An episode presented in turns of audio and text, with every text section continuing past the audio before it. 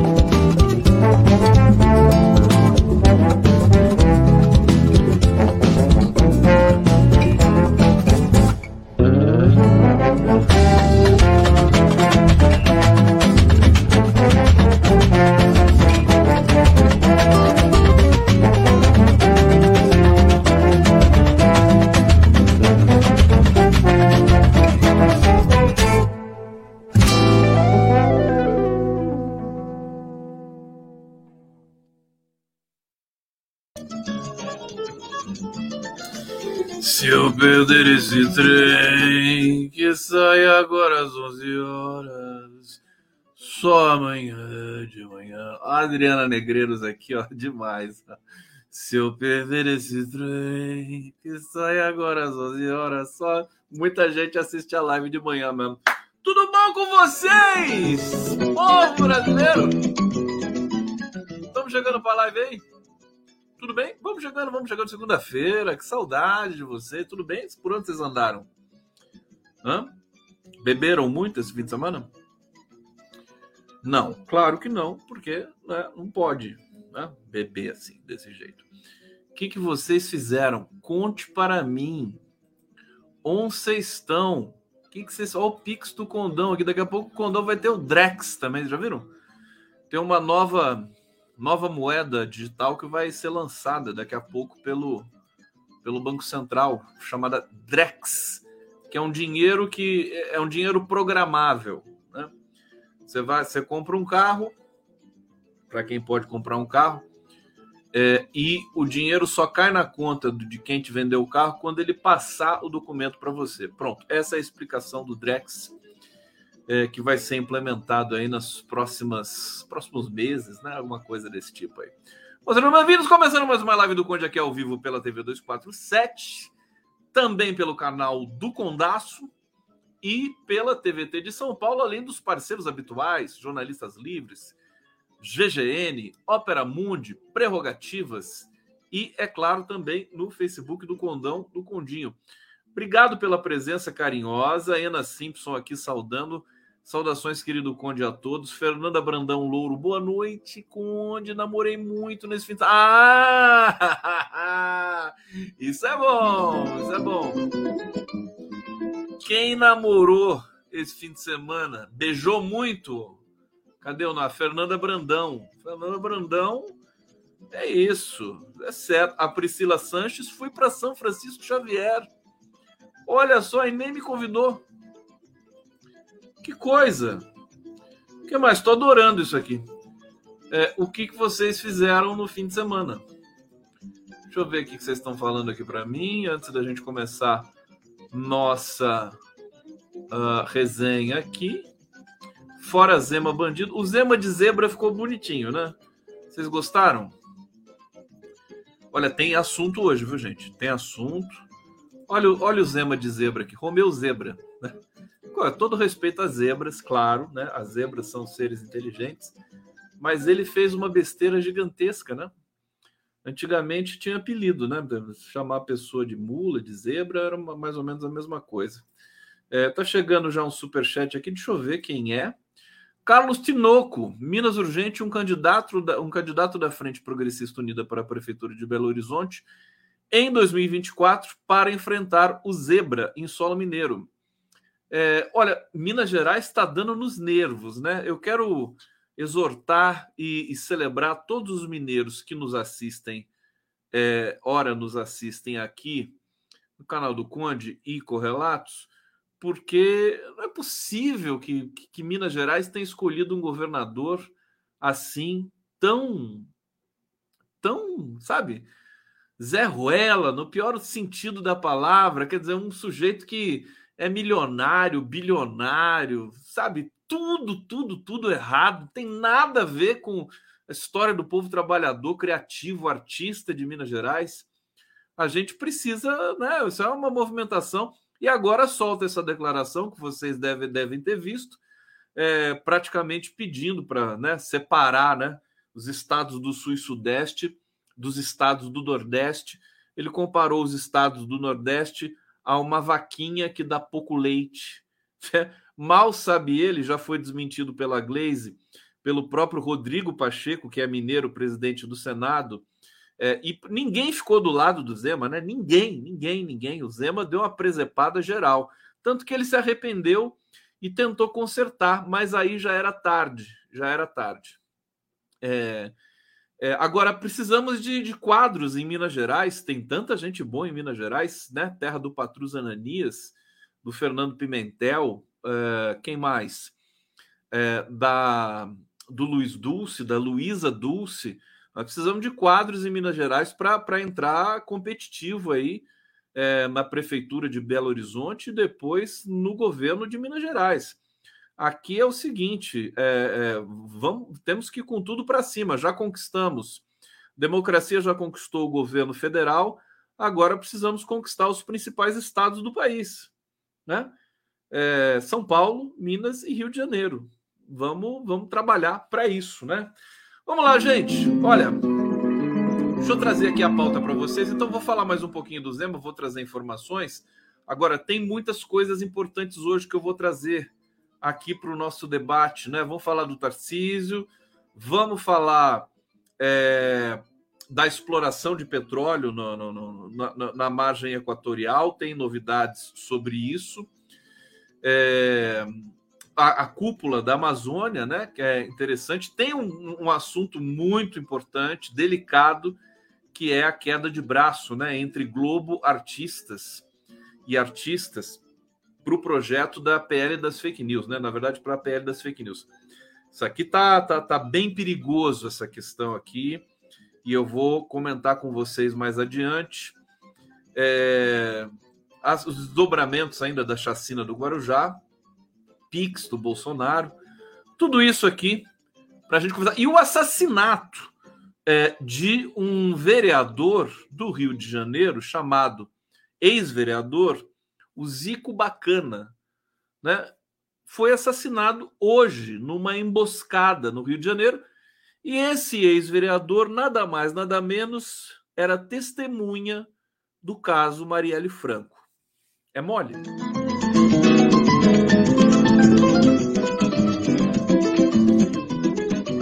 amores, vamos lá. Olha, a arte que está no fundo aqui é do. Deixa eu ver o nome dele aqui. O Rafael Lucchese. Uma arte maravilhosa, já vou comentar mais com vocês. O El Rabelo, Mussolini, Zé Nicole, Chupetinha, Nicole, Chupetinha, sei lá o quê. O que acontece em Minas, né? O que acontece em Minas? O El Rabelo.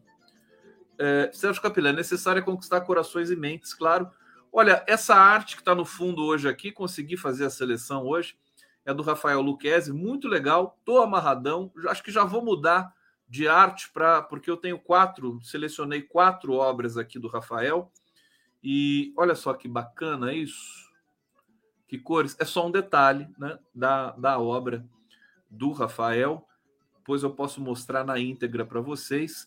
Rafael Luquezzi, viva a arte brasileira!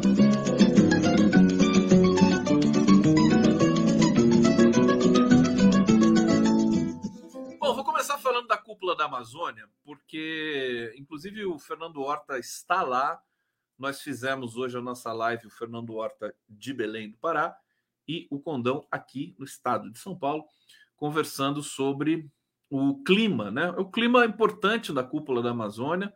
É, já há algum tempo, aliás, nesse, nessa retomada do raciocínio político histórico brasileiro com a vitória de Lula, e dessa frente amplíssima, é, já se discutia de cara que a Amazônia, o Lula disse isso no, na França, se não me engano, na primeira vez que ele passou por lá. É, a Amazônia não é só um problema do Brasil. Brasil não sozinho, são oito países amazônicos. Então você não pode implementar, por exemplo, uma política super legal no Brasil e as Guianas, Peru, Colômbia, Venezuela, Equador, né? e esses outros países amazônicos fazem outras políticas ou políticas diferentes ou, ou, ou é, frouxas, né? Então precisa ser equalizado. O Lula percebeu isso e isso ainda é, é, é, um, é um, um, um, lance estratégico do Lula em todos os sentidos. O Lula está tá preparando realmente um Brasil que goze de muita soberania para as próximas décadas, né? Então, o, o, como é que se chama o, o grupo? É Octa. Daqui a pouco eu vou lembrar o nome dele. Alguém lembra o nome do. É uma sigla. O, o grupo dos oito países amazônicos. Quer dizer, vai ser mais um fórum, né? Com poder de barganha internacional, evidentemente. Todos os fóruns, o Lula se deu conta disso, né? Azar dos outros, azar dos Estados Unidos. Os fóruns internacionais são muito potentes. Então, o BRICS, Banco dos BRICS, G20. O G7 já virou uma, uma coisa envelhecida, cheia de teia de aranha. E não faz mais sentido esses países mais ricos do mundo né, é, é, arbitrarem tudo que está acontecendo nesse mundo em, em ebulição para todos os lados. Né? Então o Lula percebeu isso, ele já está fazendo é, é, é, grupos também com países africanos, tanto que convidou o Congo, Octa, né? Octa, obrigado, André Moutinho convidou o Congo para participar desse, dessa cúpula amazônica e mais um país, acho que a Indonésia também foi convidada. É, então, né, é, é, muita, muita inteligência diplomática do nosso querido Lula. Aliás, é tanta inteligência diplomática que o Zelensky é, teve um ataque de pelanca com o Lula. Vocês viram isso? O Zelensky surtou surtou completamente. Falou: não, é, é, é, tá histérico com o Lula. Ele quer que o Lula, né? Quer o Lula de qualquer jeito. Você vê a importância do Lula no cenário mundial. O Zelensky está se jogando no chão. Vou ler essa matéria para vocês daqui a pouco aqui, mas é, é, é irresistível. E agora, olha só o nível do nosso presidente. O secretário de Estado americano, Anthony Blinken, é, deu uma entrevista agora há pouco para Raquel Cranenbull, que é uma jornalista da Rede Globo, é, por videoconferência, e ele disse que espera que o Brasil, com a, com a sua voz é, importantíssima no cenário internacional, elogiou o Brasil assim, para que o Lula fale sobre que com, tente convencer a Rússia. Olha só isso, gente. Está sendo pouco comentado hoje, mas é ossos do ofício, né? As pessoas, as coisas mais importantes acabam escapando pelo ralo é, da interpretação e, e, e, das notícias, né? É, o Blinken está pedindo para o Lula é, intervir com, junto ao Putin para que o Putin libere a, a, a, o porto de Odessa, as exportações de grãos da Ucrânia, que é um dos países que mais produzem grãos no mundo, é, para que essa, para que essa, esses carregamentos possam sair de lá e, encontrar os seus destinos, seja na África, seja na Ásia, etc. Então, é, veja só uh, o, o, status né, que o presidente Lula goza no cenário internacional. Mas eu quero falar é, de uma tragédia que aconteceu agora na véspera da cúpula da Amazônia, hoje, né? Duas mulheres e um homem, duas, duas mulheres indígenas e um homem indígena foram assassinados, né?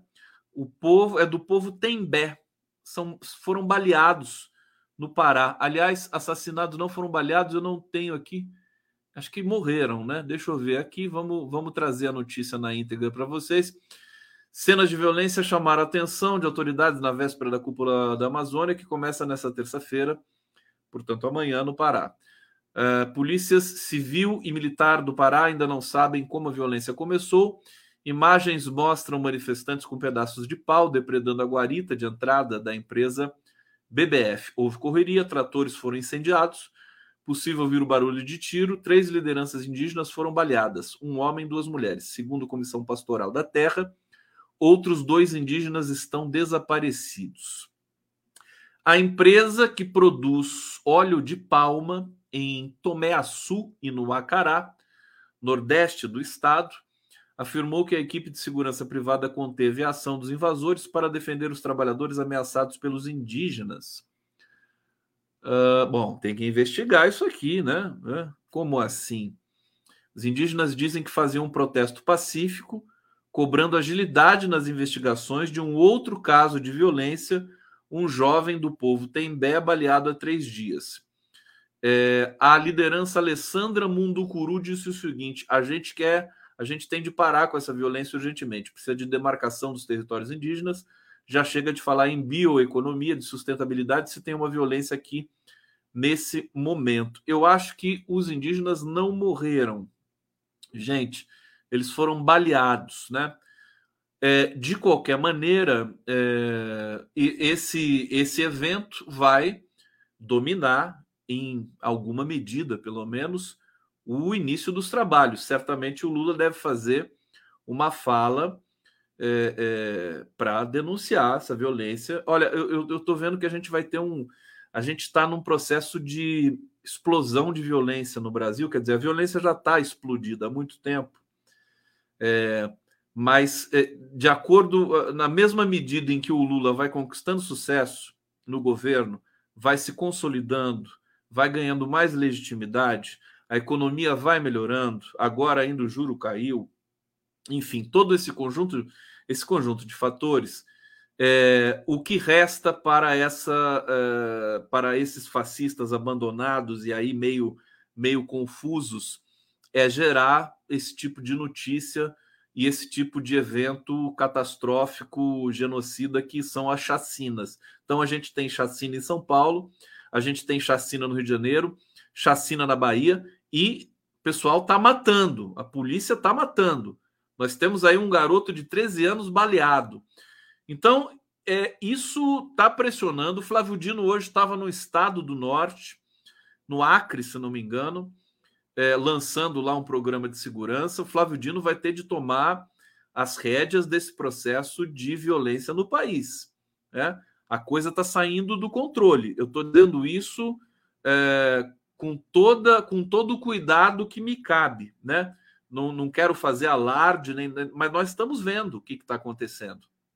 Né? São muitas mortes por policiais no Brasil.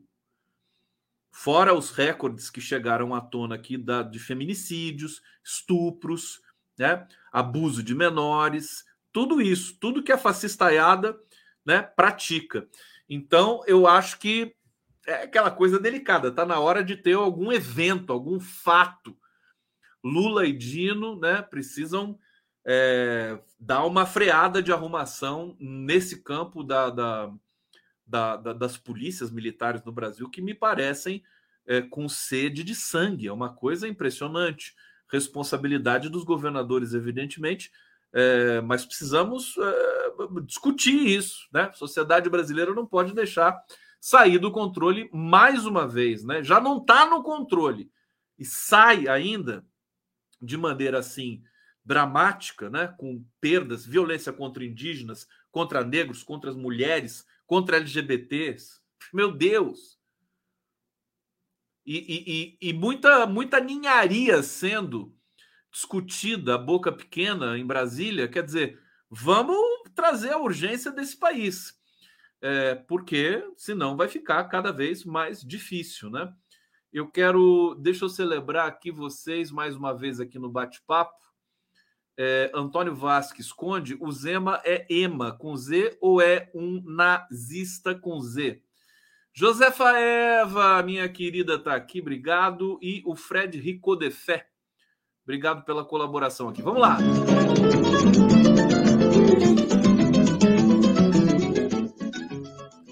uma notícia também preocupante, ruim. Eu já imaginava isso, mas é, uma pesquisa que é, demonstra que a população apoiou a chacina do Guarujá. Né? Isso acontece no Rio de Janeiro. É, o levantamento da Data Forum, né? 2.084 publicações no Instagram, Facebook, com todo o cuidado que se deve observar pesquisas feitas exclusivamente na internet, né? É, a chacina promovida pela Polícia Militar uh, teve apoio da população nas redes.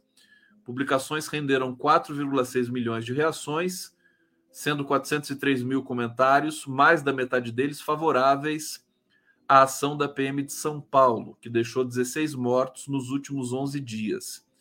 É, vamos lembrar também da Bahia, né? Nesse momento deixou 30 mortos ali nos últimos nas últimas semanas. É, 50% das interações foram favoráveis às ações da PM, 23% foram desfavoráveis. Isso é preocupante e aí cabe a nós, da sociedade civil, temos de pressionar o governo. Né? Isso aí é, é, falta educação, falta falta princípios básicos, falta, falta uma campanha. Né? Esses dias, ontem eu vi é, um documentário sobre o Betinho, o Betinho da campanha da fome, o irmão do Enfio. E o Betinho foi tão importante para o país, a história dele é tão bonita. E eu acho que está na hora da gente fazer uma campanha pela paz nesse país. É, é, assim, com tudo que uma campanha da paz enseja, né? Com, com é, chamadas na TV, no rádio, né? Palavras-chave, textos contundentes é, e a campanha extravasar para todos os meios de comunicação, internet. É, o governo não está gastando um centavo com as mídias independentes, podia botar um banner pedindo paz né, no, no Twitter, no YouTube. É, se não fizer isso, a coisa vai piorar. Né? Talvez, se fizer isso, a gente consiga manter é, uma situação já delicada. Vocês não concordam comigo nesse sentido? Precisa ter uma campanha. Só uma campanha que vai é, é, tirar um pouco essa ansiedade. As pessoas estão num estado de nervos, né? As polícias, a derrota do Bolsonaro ainda ecoa em algumas pessoas, né? Elas podem ter surtos de violência. É, então, é, é, e fora esse, essas ações, o, o Estado é, não não propicia, o sistema carcerário brasileiro é uma carnificina, violador de direitos humanos, condições inumanas, impossíveis para a população carcerária brasileira. O crime organizado toma conta das prisões brasileiras. Você tem o Comando Vermelho, você tem o PCC e tem mais uma facção ainda, né? É, eles, eles se agruparam, se agruparam cada um, né? Cada facção com a sua estrutura. É, eles oferecem proteção, sustento é, é e tudo mais para os presos, né? Para as famílias dos presos. Os presos não têm opção. Quer dizer, é uma estrutura gestada durante muito tempo de incompetência dos estados e do Estado brasileiro.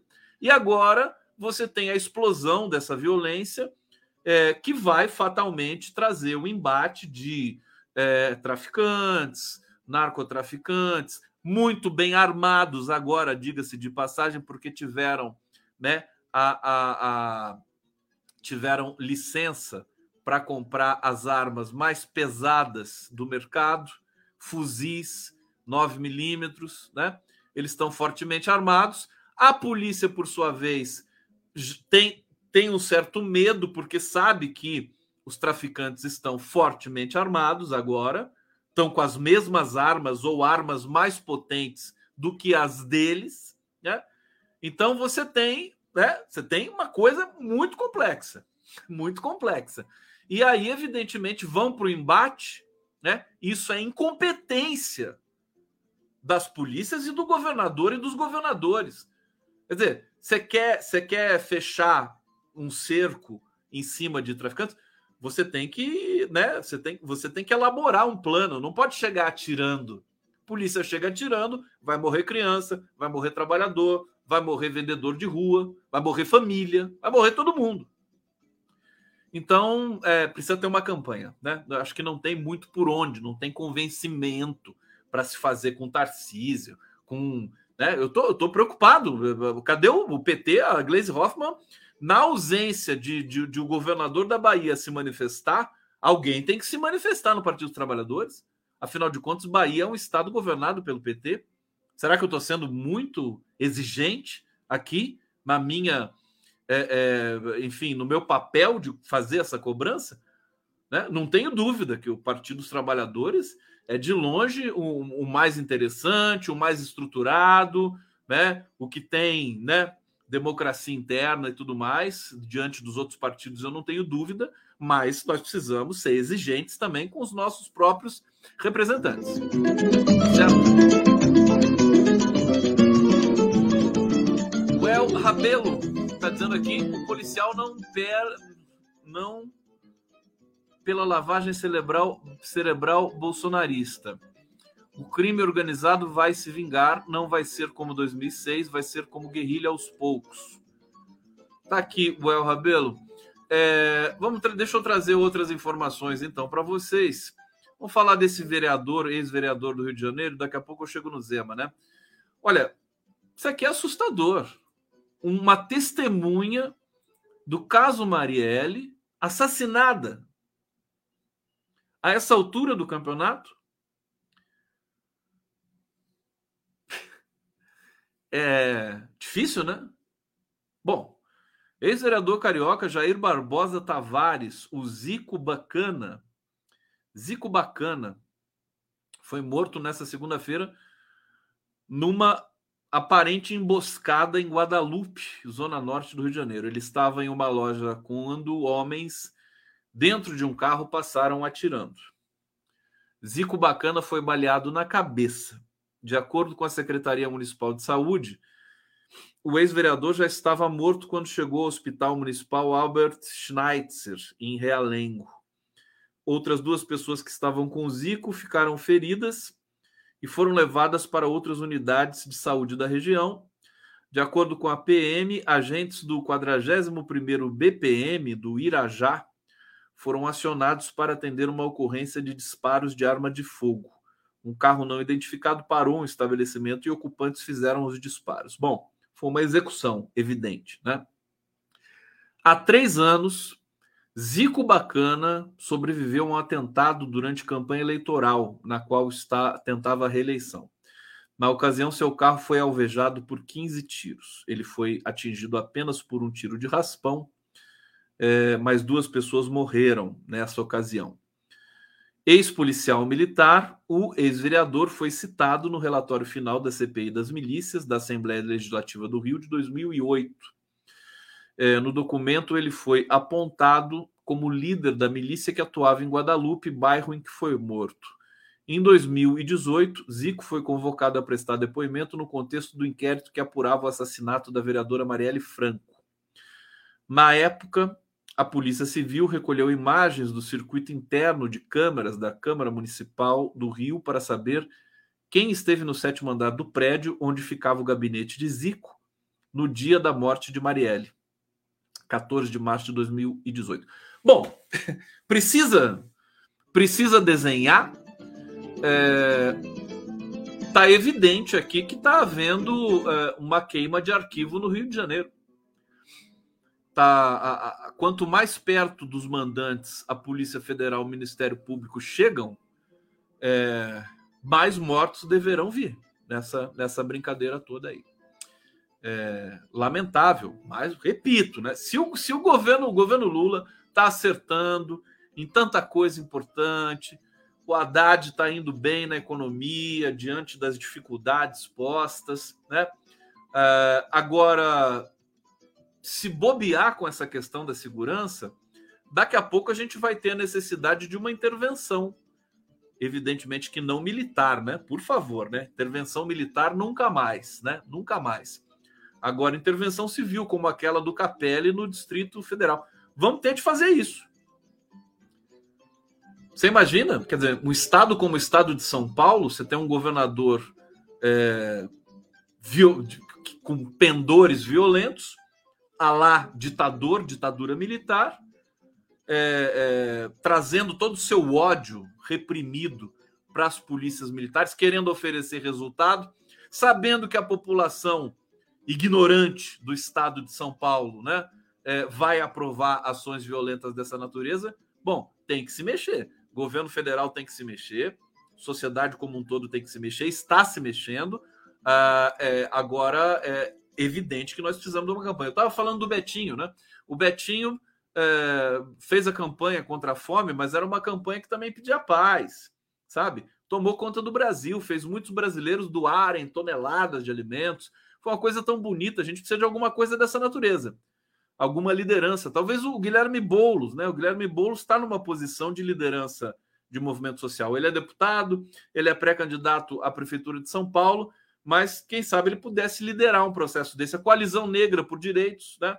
Eu tive prazer de trabalhar junto com eles na, na divulgação da arrecadação que eles fizeram durante a pandemia, né? Movimentos negros unificados e tudo mais, a gente precisa dar uma resposta, porque as pessoas estão. A gente vê que os governos não, não dão conta de tudo no Brasil. Flávio Dino não dá conta de tanta coisa, o Lula, idem, né? Então, aqui eu faço o alerta, né? E, e, daqui a pouco eu vou ter que, além de fazer o alerta, é, de, de, de, de, fazer a movimentação de fato, né? Toda a sua inteireza. Deixa eu ver. O El Rabelo tá aqui de novo. Tá, tô, tá comentando hoje, hein, Well. Well, well, well. Onde o Brasil está vivendo uma colombina, colombi, colombinas, colombias, é colombianização, né? Ou mexicanilização do crime organizado, quartéis e paramilitares. O que, que você queria, Well Rabelo? Bolsonaro armou a população brasileira, né? Você tem mais de não sei quantas armas foram desovadas nesse país aqui, é, nesses lobbies das fabricantes de armas durante quatro anos do governo Bolsonaro. O buraco é muito fundo. Então você tem o crime organizado. E todas essas armas foram para o crime organizado. Que colecionadores, que mané colecionadores. CACs. CACs é a mãe. Né? Tem esse negócio de CAC. Tem crime organizado. Essas armas foram para o crime organizado. É, é, chocante. E agora? O que, que nós vamos fazer? Munição. O que foi de munição para o crime organizado? Então, você tem, evidentemente, a colombianização ou mexicanilização do Brasil. O Brasil já não é para amadores, já tem já tem esse esse tráfico que é uma coisa abusiva, histórica, onde mais se mata no mundo. O Brasil tem a polícia que mais mata e que mais morre no mundo. O que, que você quer? É um país que é, uma, é, é um moedor de carne, né? Carne negra, né? Então é bom que a gente, né? Vamos falar de meio ambiente? Vamos.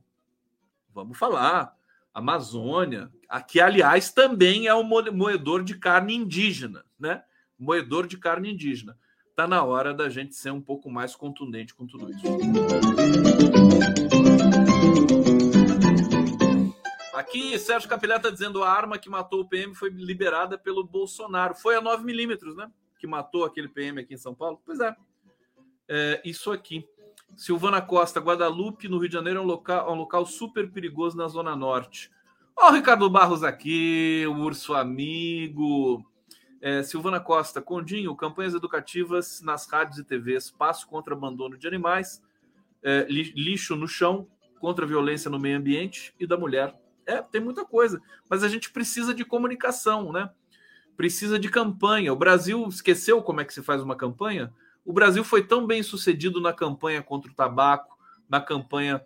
Teve uma campanha contra a violência num dado momento aqui, campanha de vacinação. Esqueceu como é que faz campanha? Tem que fazer campanha, meu filho. Sabe? É o que resta. Você tem o esvaziamento do, do Estado, você tem a destruição do Estado por Bolsonaro, ainda está sendo restaurado aos poucos pelo governo Lula, vai demorar, é um processo longo, né? O que, que você pode fazer? Campanha, comunicação, gente competente. Não esses que estão aí, que estão a merda. Meu Deus. Olha, só para só é, relaxar um pouquinho, deixa eu trazer aqui, deixa eu ver se tem mais comentário. É, Betânia Rocha, deixa eu terminar de ler. Meu querido Conde, sua graça é mais que tudo. Você está no meu radar. À noite você fica junto do meu abajur lilás. Se Lula tem mesmo sorte, também eu e você. Oh, Betânia, que lindo. Adorei o abajur lilás. Me deixa perto dele, então, que eu gostei. É, Rosana Santos. E deixa eu trazer duas fotos aqui, né? O, quem que tá nessa foto aqui? Vamos ver se vocês adivinham. Quem, quem que tá nessa foto?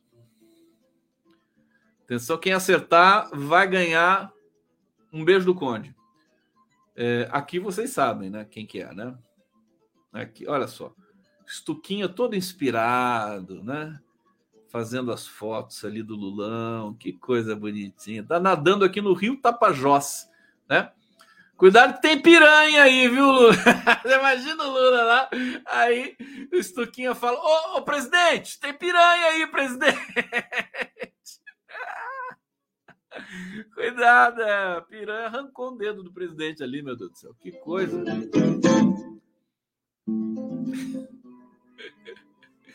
Tá brincadeira, né? Brincadeira, brincadeira. Bom, vamos, vamos aqui, olha. Moraes, Alexandre de Moraes. Tem toda uma, tem toda uma polêmica nesse momento no Brasil que está me preocupando bastante, que é o Glenn Greenwald está dizendo que está tá, tá rolando um certo abuso de autoridade no que diz respeito às garantias da liberdade de expressão, né, com relação ao monarca aquele influenciador, e ele falou também sobre outro, não foi só do Monark, ele estava, ah, ele falando do Janones, né?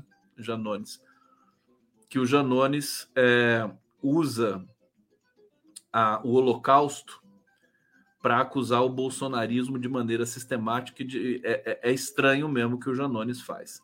Aliás, entre o Janones e o Monark, eu pulo do penhasco, né? Pulo do penhasco.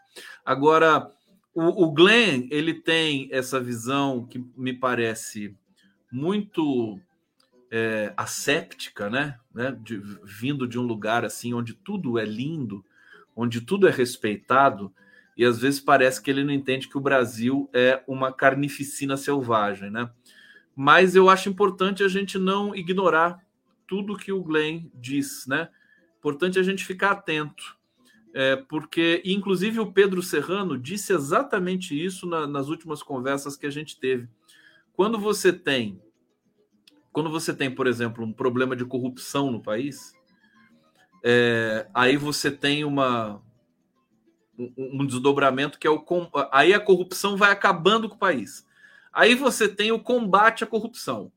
Aí o combate à corrupção destrói de uma vez o país. Foi o que aconteceu no Brasil, né? A Lava Jato, a pretexto de combater a corrupção, destruiu o país inteiro. Então, essas ações do Estado, e aí ele citou, é, acho que Max Weber, não me lembro agora, mas é, essas ações do Estado que visam né, tirar uma sociedade de um, de, um, de um problema crônico, insolúvel e gigantesco, como fome, como, como abuso de autoridade, etc você instala uma outra, um outro poder, né?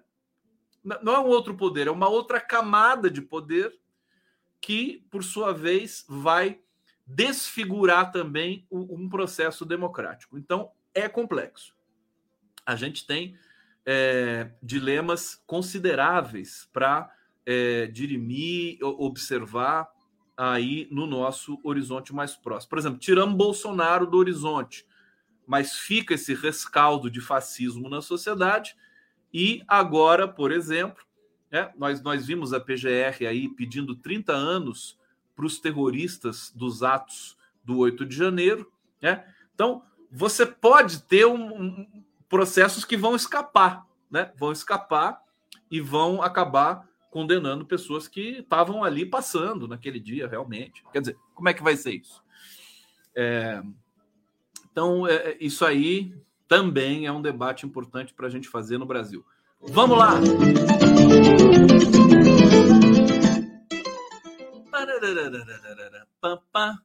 É, Moraes diz a juízes que extremistas usaram má fé e ignorância para solapar democracia.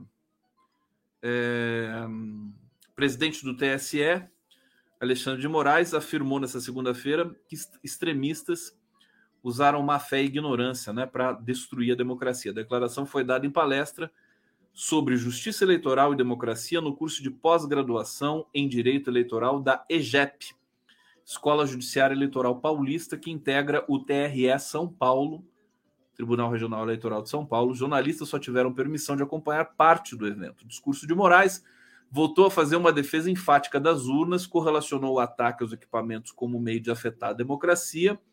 Em suas falas, sem citar diretamente Jair Bolsonaro, o ministro rebateu argumentos de ataques à justiça eleitoral que levaram à ineligibilidade do ex-presidente por oito anos. Olha, sinceramente, uma coisa que eu tenho pedido há muito tempo, vocês sabem disso. É, esses debates conceituais, né? Ah, a atuação do Alexandre de Moraes será que está sendo abusiva? Muitos, muitos juristas estão dizendo que sim, né? E cada um tem a sua a sua coleção de argumentos para defender a sua tese. Nós vibramos com Alexandre de Moraes, né? Porque nós, é nós vibramos porque inclusive ele tem ainda esse tom teatral, né? E essa uma certa ironia nos despachos, né?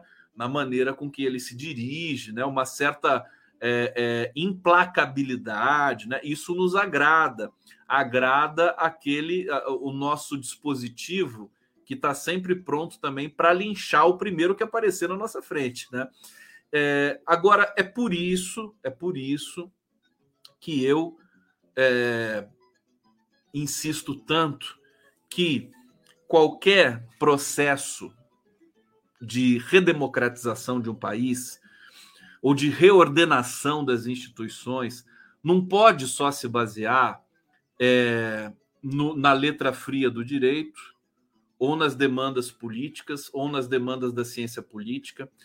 Tem que buscar é, a linguagem, tem que, tem que fazer grupos de trabalho que lidem com linguagem, com teorias contemporâneas de interpretação de texto, sabe? É por isso que eu digo também, nós precisamos de arte para poder desembaraçar esse colapso de linguagem atrelado aí às questões é, digitais. Nós precisamos de, de arte que está atrelada à questão da interpretação. Então, na minha área, linguística, análise do discurso, pragmática, ciência cognitiva, é, morfologia, é, é cognitivismo, que mais? Neurolinguística, não a neurolinguística daquele charlatão Leiro Ribeiro, mas a neurolinguística de fato científica, né? É, porque eles emprestam esses conceitos para vender livro por aí. Enfim, todo um arcabouço de teorias contemporâneas da linguagem para que a gente possa, semiótica, né? Para que a gente possa entender o que está sendo discutido, porque muitas vezes fica um diálogo, aspas, de surdos. Né? Como avaliar o, o, o desempenho do Alexandre de Moraes? Bom, você tem que ver o que está sendo dito, tem que ver os casos emblemáticos, os casos do Monarque, os casos do Janones, o caso não sei mais de quem, como é que o governo está se portando, tem que fazer análise séria. Essa análise séria demanda tempo, demanda pesquisa, demanda é, que o pesquisador se debruce, demanda dinheiro, demanda financiamento. Governo não, eu não vejo, quer dizer, uma coisa tão óbvia. Hoje eu conversei com o ex-ministro do Lula de Ciência e Tecnologia, o, o Sérgio Rezende. O Lula fala que o Sérgio Rezende foi o melhor ministro de Ciência e Tecnologia da história do Brasil. Eu concordo com ele. Ele, ele presidiu o Ministério de Ciência e Tecnologia entre 2005 e 2010. Um sujeito, um pernambucano, foi é, é, trabalhou, foi secretário do Miguel Arraes, é um cara altamente capacitado, um físico, né? O, tá com 83 anos e 82 anos, numa vitalidade, está liderando, está coordenando um processo de é, é, investigação também no campo da, da produção científica no Brasil nesse momento, liderou o processo de transição do governo. O Rezende com Z, exatamente o Charles Moya está perguntando. Então, ele, como pesquisador, sabe que você não, não vai muito além com as ferramentas enferrujadas que estão guardadas lá no fundo das suas gavetas. Né? Precisa trazer ferramentas novas. Eu continuo insistindo. Eu acho que eu vou conseguir, sinceramente. nesse governo eu não consigo nada, né? Nada. O Lula foi cercado por bajuladores, né? É, gente que bloqueia o Lula por todos os lados. É, e, e, enfim, fica, fica inviável de você formular e fazer proposições ao seu país, ao Estado brasileiro. Mas eu acho que o próximo governo, né? Eu acho que no próximo governo, talvez, é, a, a, gente comece a ter um pouco mais de. Porque eles, têm, eles morrem de ciúme, né? Tal, e aquele garotão vai chegar aqui. Eles não gostam, né? Não gostam. É, as pessoas que orbitam ali, né? Eles querem é tudo, tudo latifúndio, né? Tudo território, dominam território. É a natureza humana. Também você pode aprimorar esses processos políticos né? Se você trouxer ferramentas novas para o campo da análise. Então, você tem que trazer ferramentas novas de linguagem, que é a maior tecnologia que o ser humano já fez. O sujeito já fez. A língua humana é a nossa maior tecnologia, o que nos torna sujeitos, é o que viabiliza e possibilita a ciência, né? A pessoa fala: "Ah, isso é pseudociência. Ah, isso é ciência". Tudo bem, querido, mas só pode ter uma coisa ou outra se tiver linguagem, né? Então, sem linguagem, nada acontece. E a gente está vendo a linguagem sendo espancada aqui e ali, né? Essa, esse, essa explosão de fake news continua. As fake news não são exclusividade de, de aparelhos nazifascistas financiados por, pelo agronegócio. Não. Você tem é, gente na, na, na, TV aberta brasileira né, produzindo fake news o tempo todo confunde, é, é, é, é, misturando opinião com fato, né? É o que mais tem no nosso horizonte, imprensa muito precarizada tecnicamente. Então, como é que a gente dá um salto nisso? Tem que dar um salto. A única maneira de dar salto, única maneira, é trazendo a linguagem para o centro das abordagens. Eu vou continuar, eu vou virar daqui a pouco, eu vou virar o, o, o Cervantes, né? Não, Cervantes não, o, o meu Deus. Tô esquecendo o nome do, do cavaleiro. É, o Don Quixote, né? Vou virar o Don Quixote digladiando com os moinhos de vento, pedindo, pelo amor de Deus, né? Mais linguística nesse mundo, né? Senão não vai dar.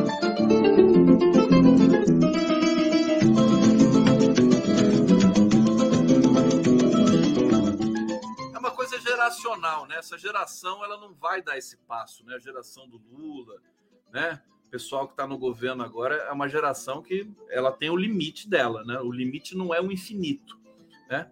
Eu quero uma geração cujo limite seja o infinito. Né? Precisamos pensar no Betinho, pensar no futuro, pensar na ousadia, pensar na utopia. Nada dessa coisa do possível, da articulação aqui e ali, tudo isso faz parte também, mas nós precisamos ter um, um motor diferente de desejo. Eu vou lembrar aqui da Clarice Lispector, né? O que eu desejo não tem nome.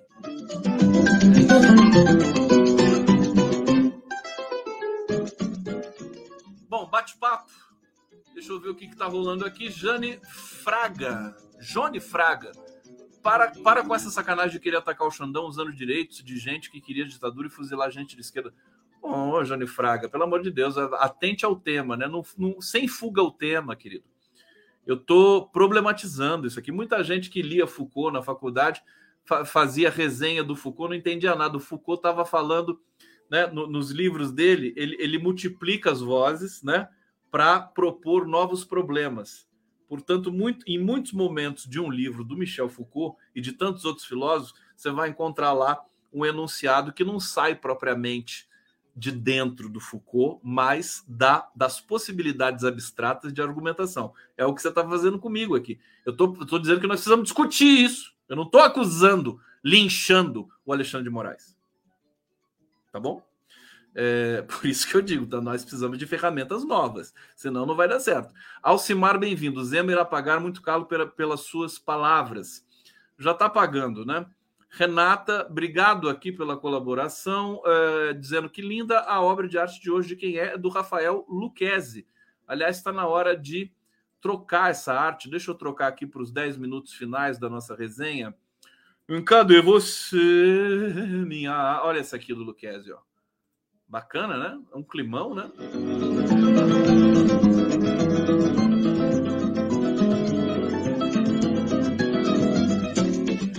Agora, um problema bem delicado: PL das fake news volta a ser discutida.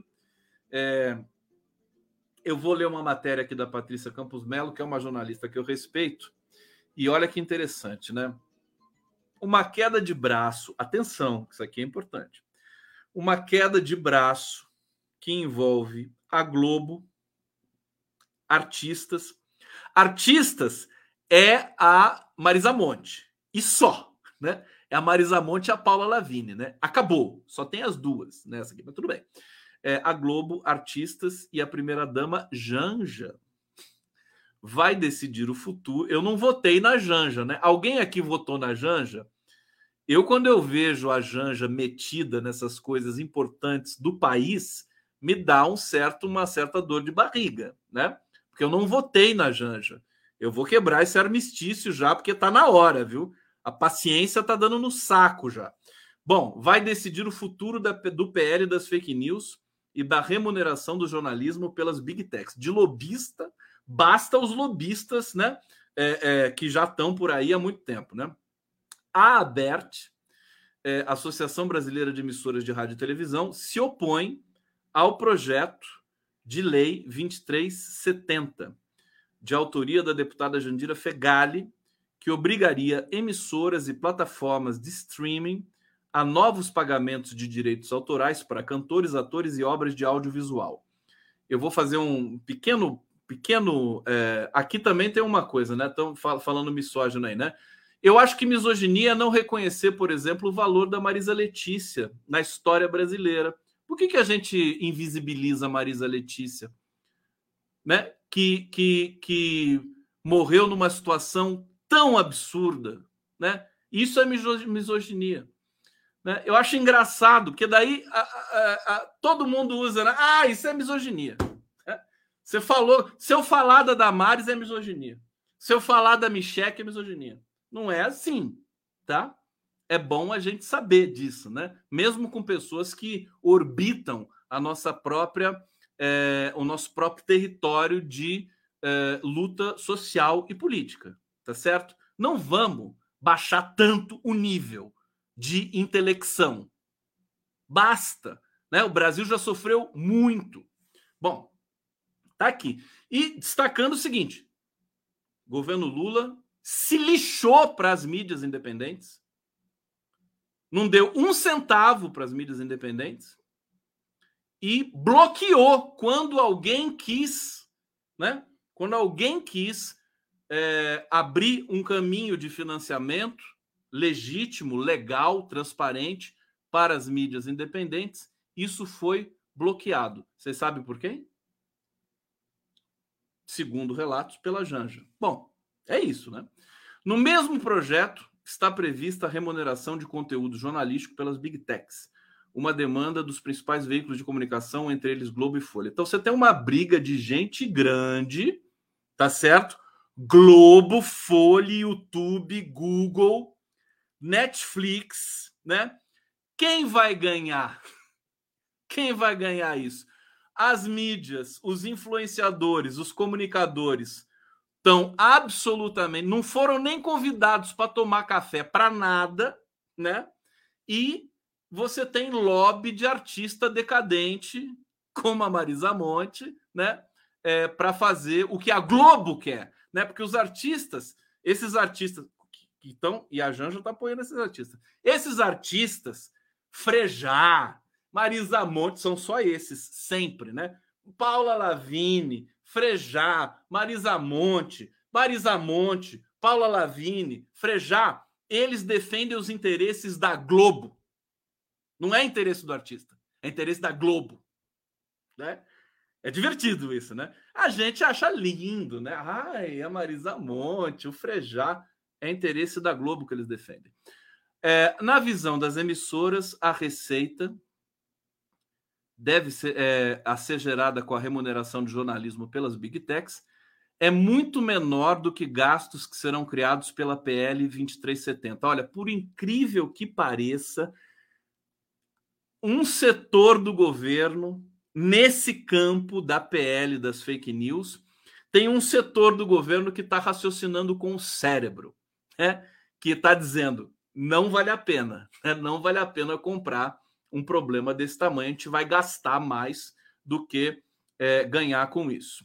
É, que vai. Bom, então, na, é, a receita a ser gerada pela remuneração de jornalismo, pelas Big Techs, é menor do que os gastos que serão criados pela PL dos 2370, que vai estender direitos autorais a contratos de obras já realizadas e veiculadas nas plataformas YouTube e Netflix. Olha, eles fizeram isso na Austrália.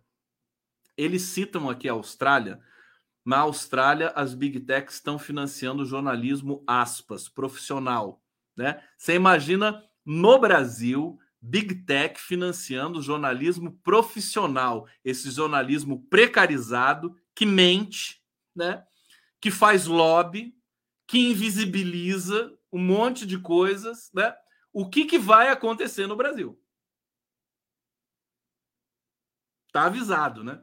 Um, é, aqui, para vocês se, se, se degustarem aí, né? Um grupo de artistas, de artistas liderados pela produtora Paula Lavigne, com apoio de Janja, é um dos principais defensores dos direitos autorais e irá ao Congresso na terça-feira para um corpo a corpo de atores e cantores famosos com parlamentares e depois a um jantar.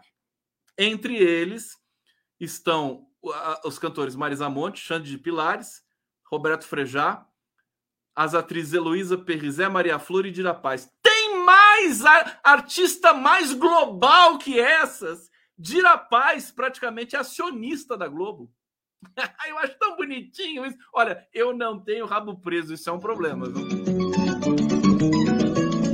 É um problema. Eu, eu, tô, eu tô furibundo com isso aqui. Furibundo e eles fazem e tiram selfies e vão lá. Olha, o Brasil com 30 milhões de pessoas passando fome ainda, né? Com, com essa violência chacina para cima e para baixo, e os artistas lá defendendo os interesses da Globo. Mas que coisa delicada e singela! Olha, o grupo pede que criadores de materiais musicais audiovisuais e jornalísticos sejam remunerados quando o conteúdo circular na internet. Isso aqui daria uma confusão gigantesca. Marcos Souza, secretário de Direitos Autorais do Ministério da Cultura, ajudou a redigir o texto em negociação. Imagina, você tem um integrante do governo, do Ministério da Cultura, que está fazendo lobby por uma PL que nem não tem nem o consenso dentro do governo. Cê, cê, é dinheiro nosso, viu? Esse funcionário do Ministério da Cultura é pago por nós. Uma das implicações do projeto é que obras antigas, por exemplo, a novela Escravizaura, é, teriam uma remuneração compensatória de direitos autorais quando fossem veiculados na internet, uma vez que na época isso não era previsto. Olha, se vocês soubessem o quanto a Globo sonega, o quanto é, é, é, eles pagam quando eles reprisam na Globoplay e na, na, nos canais que tem na, na TV a cabo, novelas antigas, eles pagam uma miséria para os artistas. Miséria. E fazem isso ilegalmente, lavando dinheiro com uma empresa fantasma em Honduras. Eu sei até onde, né? Eu tenho até essa informação, se alguém quiser saber. Quer dizer, a coisa é nojenta, né? É nojenta. É, é o que eu estou dizendo. Com Globo, meu querido, com Globo, nada, mas nada vai andar nesse país. O relator do PL 2370, deputado Elmar Nascimento, é, líder da União Brasil, é sensível às demandas dos artistas e gostaria de votar o projeto na quarta-feira, mesmo sem acordo. Eles estão querendo botar esse projeto, ó. Estão querendo botar correndo, votar e sair correndo no Upa Lelê, né? Upa Lelê, vota o PL aí. Ninguém quer que se discuta isso, né? Para você ver o nível. O presidente da Câmara, Arthur Lira, não quer que é acordo entre os artistas, a bancada radiodifusão, antes de pautar o PL. Olha, eu vou dar uma informação para vocês e aí com isso eu vou fechar. Amanhã nós vamos retomar isso.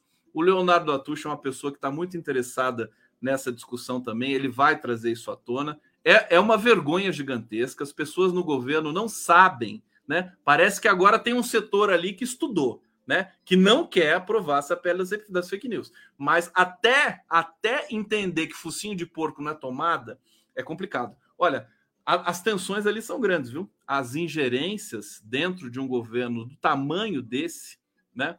É, não são não são poucas. A gente existe existe um represamento de informações que daqui a pouco não vai dar mais para ninguém segurar. A gente até segura porque a gente tem uma espécie de princípio ético conosco, né? a gente não quer desestabilizar o governo, né?